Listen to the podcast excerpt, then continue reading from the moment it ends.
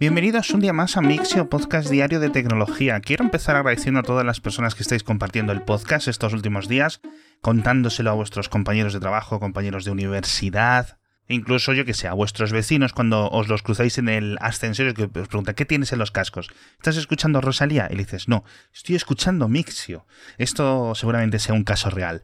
Eh, vamos a comenzar con las noticias de hoy porque la verdad es que como cada día suelen ser bastante variadas. La primera nos vamos a Ucrania por un tema que me ha llamado mucho la atención, y es que el gobierno del país, a través de su Ministerio de Seguridad, ha contado que han realizado desde el principio de la invasión, hace ya tres meses, más de 400 ciberataques contra Rusia, diferentes elementos, incluyendo por ejemplo la Nash Store, esta alternativa a Google Play que lanzaron hace unas semanas, y diversos elementos, tanto de agencias públicas, cosas del gobierno, empresas, etc. Y esto me parece que es la primera vez que un gobierno admite de forma clara, de forma literal, que ha realizado, que ha ejecutado unos ciberataques. Obviamente están en un contexto de conflicto bélico, claro, pero si no es la primera vez, al menos no es común.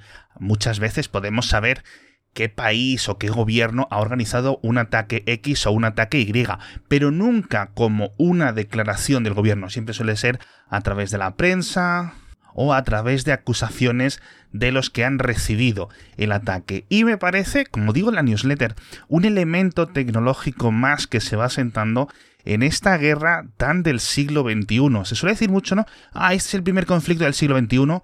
Yo creo que la invasión de Ucrania realmente tiene muchísimas, muchísimas variables que no tenían otros conflictos, que no ha tenido la guerra civil de Siria, ni lo de Libia, ni nada. De verdad, hay muchas, muchas cosas que no se parecen en nada a conflictos anteriores. También vamos a hablar del futuro, ahora en concreto de Kitty, escrito con Y, K-Y-T-Y, que es un emulador de PlayStation 4 y PlayStation 5 que ha empezado a poder ejecutar algunos juegos en PC. Os dejo la poca información que hay, es la versión 0.1.0, muestran un juego, creo que es el Worms de PlayStation 4, no funciona muy allá, no esperéis nada de calidad, faltan muchísimas cosas por implementar. De hecho, digamos, me parece que Spine, ¿no? Se llama un emulador de PlayStation 4 que va mucho más avanzado, pero en principio, oye, pues este proyecto Kitty es muy ambicioso. Es código abierto, podéis ir a su GitHub y descargaros este emulador, aunque no sé si realmente llamarlo emulador. Me recuerda más a Wine, realmente, ¿no? A este sistema, a esta capa de interpretación, por decirlo de alguna forma, de capa de traducción que permite ejecutar aplicaciones de Windows en Linux. Porque, al fin y al cabo, la arquitectura de una PlayStation 4, de una PlayStation 5, de una Xbox nueva, es prácticamente idéntica a la de un PC x86 tradicional. Es cierto que hay un montón de claves, un montón de medidas específicas que Sony ha puesto en la PlayStation. No es un ordenador puro y simple, pero las APIs gráficas en principio son las mismas. Así que vamos a ver cómo de rápido realmente consiguen ir evolucionando estos sistemas que combinen emulación o virtualización realmente de software de PlayStation 4 y PlayStation 5. Y ahora nos vamos a hablar de una cosa un poco cochina y es que Playboy ha lanzado su propio OnlyFans, lo han llamado Centerfold y básicamente lo que han hecho ha sido coger múltiples estrellas del mundo erótico y el funcionamiento, la interfaz, el todo es básicamente igual que OnlyFans. Tienes ahí a una lista... En principio solo he visto mujeres, la verdad. Pero bueno, dicen desde Playboy que es un sitio, una plataforma digital para la libertad creativa, expresión artística y positividad sexual. Básicamente escotes, culos, tetas y cosas de este estilo fotos guarrillas y vídeos guarrillos y mensajes y pagar y suscripciones, etc. Yo imagino que esto, al igual que OnlyFans, será una máquina de imprimir dinero. Y curiosamente, la web centerfold.com solo funciona si entras con el móvil. Creo que de momento no tiene ni siquiera aplicación para iPhone ni para Android. Pero si entras en centerfold.com desde escritorio, te dice que cargues un QR para entrar desde el móvil. Pero una vez que entréis vais a ver cómo la interfaz es básicamente idéntica a la de OnlyFans. Visto en retrospectiva, la verdad lo que sorprende es que hayan tardado tantísimo. Pero bueno. Vamos a hablar de otra cosa también muy interesante, y es que poco a poco el reparto de drones está, como digo en la newsletter también, está despegando, y es muy interesante, porque es la típica cosa que cuando se anuncia lo ves en pocos sitios o como muy lejano en el tiempo, pero parece que cada vez se convierte más en una realidad que podemos tocar y que podemos usar. Quizás no algunos de los oyentes, porque el último caso de éxito que comentamos es el caso de Australia, en múltiples ciudades con un reparto en el caso de Google, y desde Estados Unidos, donde Amazon, curiosamente, está fallando bastante con sus pruebas, con sus demos, con sus proyectos internos de entrega de drones, los que lo están haciendo muy bien son la gente de Walmart, donde han expandido mucho, muchísimo su capa o digamos sus áreas de reparto con drones y dicen que llegan a 4 millones de residentes, que es más del 1% de la población de Estados Unidos. Lo cual es muy curioso. Quizás, obviamente, pues esto es para unos repartos, aparte de rápidos, de poca carga, no te van a traer ahí dos sacos de patatas, un montón de litros de leche, un montón de latas de cerveza, etcétera, pero 4 millones de personas que puedan entrar en su móvil apretar tres o cuatro botones y que a los varios minutos llegue un dron y les deje en su jardín lo que han comprado y que esto esté ocurriendo ya, me parece completamente futurista, es decir, curioso. Hablamos ahora del CERN y lo voy a hacer con total modestia, porque sinceramente no entiendo muy bien qué es lo que han anunciado. Sé que tiene que ver con la cromodinámica cuántica, que es una cosa que me suena de haber visto 50.000 vídeos en YouTube al respecto, cosa que todo lo que aprendo en esos vídeos se me olvida a los 10 segundos de cerrar el vídeo, pero ya sabéis que es unos avances dentro de la exploración de la física de partículas fundamentales.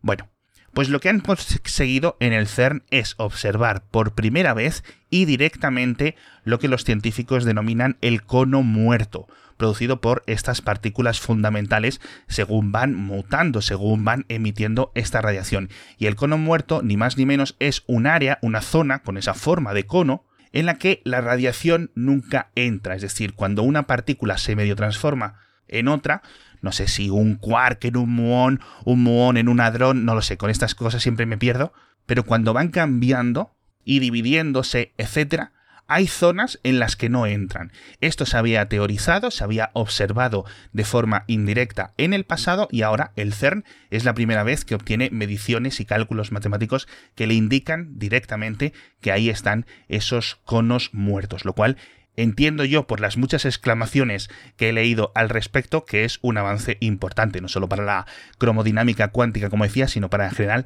la física.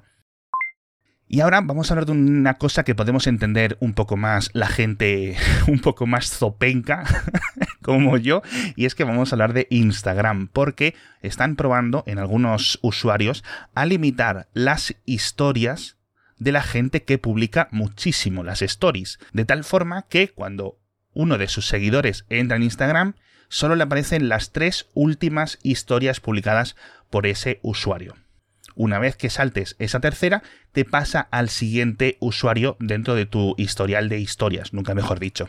Si quieres seguir viendo las otras que aún están disponibles, ya sabéis que están disponibles 24 horas lo que tienes que hacer es entrar en un botón o pinchar un botón que te, digamos, que te dice ver más. Esto es muy curioso porque yo ciertamente no uso mucho Instagram, pero sí es cierto que a veces, sobre todo cuando hay alguien de vacaciones o en algún evento o en alguna fiesta, etcétera, que coges el móvil por la mañana y ves 200.000 puntitos pequeños porque ha publicado 200.000 vídeos y fotografías en formato historias, pues puede hasta aburrir. Así que entiendo que Instagram realmente lo que quiere es eh, limitar este, este tipo de cositas. Pero bueno, hablamos de muchas más cosas en la newsletter. Hablamos de un monitor presentado en el Computex por parte de Asus con una tasa de refresco de 500 Hz. Obviamente esto es una absoluta locura. Hace unos días justo veíamos un monitor de 480 Hz. Bueno, ya se ha quedado viejo. Es básicamente un panel de 24 pulgadas Full HD que incorpora una versión de Nvidia G-Sync, este software de sincronización de gráficos propietario de Nvidia. Y como esto realmente no podemos capturar la diferencia en nuestros monitores de churro de, de 60 o de 120 o de 144 Hz, lo que han hecho ha sido grabar un vídeo de este monitor con una cámara de 1000 marcos por segundo de 1000 FPS para poder ver las diferencias entre este monitor de 500 Hz, uno de 240 Hz y uno de 144 Hz. Yo, francamente, en 144 Hz o en 120 estoy más que contento. Sé que algunas personas dicen y afirman que pueden ver la diferencia hasta los 240. Seguramente hay algún pro gamer, no sé qué, que disfrute de su experiencia con un monitor incluso de 360 Hz, pero esto de los 500 Hz lo veo una absoluta locura. Ojalá tenerlo, también te lo digo. Pero creo que llega un momento que las mejoras ya son cada vez más escasas, ¿no? Hablamos de Windows 11, hablamos de Ghost, este CMS que ya tiene nueve años, me parece, y que alcanza la versión 5.0 con un montón de novedades. Hablamos también del navegador privado de DuckDuckGo, cuyo fundador ha admitido que no bloquea los trackers de seguimiento de Microsoft o de LinkedIn, como si bloquea los de cualquier otra empresa, Facebook, Google, eh, muchos anunciantes, etc. Bloquea las cookies, pero no bloquea la captura de datos directamente de Microsoft o de LinkedIn. Y esto se debe al acuerdo que tiene DuckDuckGo con la propia Microsoft. Ya sabéis que DuckDuckGo no es más que los resultados de Bing, el motor de búsqueda, aunque es cierto que tienen su propio índice, tienen algunas cosas específicas, pero la gran base de resultados de DuckDuckGo es Bing. Entonces, ese contrato que tienen en el buscador se ha extendido al navegador. Es decir, el buscador, por una parte, es completamente seguro, completamente privado, más o menos, pero el navegador privado que lanzaron para iPhone, para Android, etc., bloquea a todos menos a sus socios, con lo cual les queda un poco ahí ese adjetivo hipócrita. Si es cierto que seguramente ellos no quisieran hacerlo, pero es lo que hay ahora mismo porque DuckDuckGo depende directamente tanto de Microsoft para sus resultados de búsqueda como de Microsoft también para la publicidad. Nos vamos con una última noticia y es que el FBI ha desarticulado un ataque terrorista que se estaba organizando contra George Bush, el expresidente de Estados Unidos, a través de WhatsApp. Y decís, ¿cómo es posible que lo hayan interceptado si WhatsApp tiene cifrado de punta a punta? Pues básicamente a través de los sistemas, digamos, de investigación policial de toda la vida. Conseguir informantes, rastreo de metadatos, colaboración con las agencias telefónicas y demás. Y poco a poco fueron literalmente viendo los mensajes que se compartían en estos grupos privados de WhatsApp, porque no hace falta romper el cifrado si tu móvil, o al menos un móvil al que tú tienes acceso, está dentro de ese grupo. Con lo cual nos vuelve a demostrar, bueno, primero, una investigación policial barra tecnológica puntera, y por otra parte, nos vuelve a recordar que no hace falta romper el cifrado de todas las aplicaciones, crear puertas traseras, por mucho que lo digan los gobiernos, para desarticular este tipo de redes criminales. Con esto nos despedimos, o al menos me despido yo. Muchísimas gracias a todos por estar conmigo un día más y nos vemos mañana con más noticias de tecnología.